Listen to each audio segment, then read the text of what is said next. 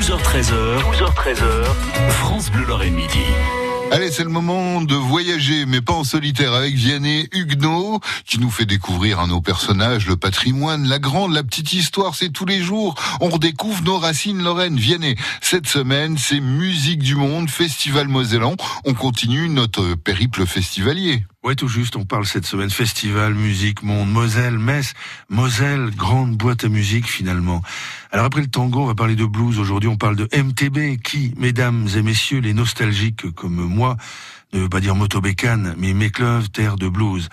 Alors si je vous en parle aujourd'hui, c'est que les responsables de l'association ont présenté récemment le programme des festivités. Le festival aura lieu les 6 et 7 septembre à Mécleuve. Alors je vais pas m'attarder sur ce programme que vous trouvez en ligne très facilement et sur leur compte Facebook. Je ne vous parle pas du programme aussi parce que je ne vais pas faire semblant. Je ne suis pas un spécialiste de musique et il y en a de très bons dans la maison. J'ai tout de même filé le programme à un de mes potes auvergnats, grand amateur de blues, un bluesophile qui défile dans tous les festivals du genre. Et le gars est bluffé hein, par le programme. Je pense même qu'il fera le trajet Clermont-Mécleuve en septembre, du très très bon niveau, de très grande pointure. La Moselle a de la chance d'avoir un tel festival. Voilà ce qu'il me, ce qu'il m'a dit. Je vous le vends comme je l'ai acheté. Alors il faut dire que le MTB bénéficie d'un directeur artistique euh, et de la programmation aussi réputé que passionné. C'est Nicolas Vallone, méga pointure dans le monde de la programmation musicale. Il y a un signe hein, qui indique que, que, ce festival MTB est en train de s'installer dans le paysage du blues, pas seulement français, européen, euh, mondial même, c'est qu'ils reçoivent des demandes d'artistes qui veulent venir se produire ici. Alors, ce qui est aussi intéressant à Mécleuve, qui, rappelons-le, est un village, hein, avant d'être un festival, qui est un village au sud-est de Metz eh bien, c'est que justement le village s'est engagé dans l'aventure. À la première édition, l'an dernier, un tiers des habitants est venu au festival.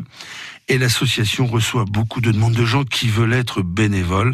C'est notamment ce que m'expliquait le maire de Mécleuve, Michel Tourner, et Philippe Manzano, le président de la MJC, coordinateur général du festival. C'est un village qui s'engage. Et Mécleuve, terre de blues, c'est avant tout une affaire d'amitié. On tenait à rester accessible, disent-ils. MTB, c'est un état d'esprit, dit de son côté Jean-Marie Vanson, qui lui gère la communication.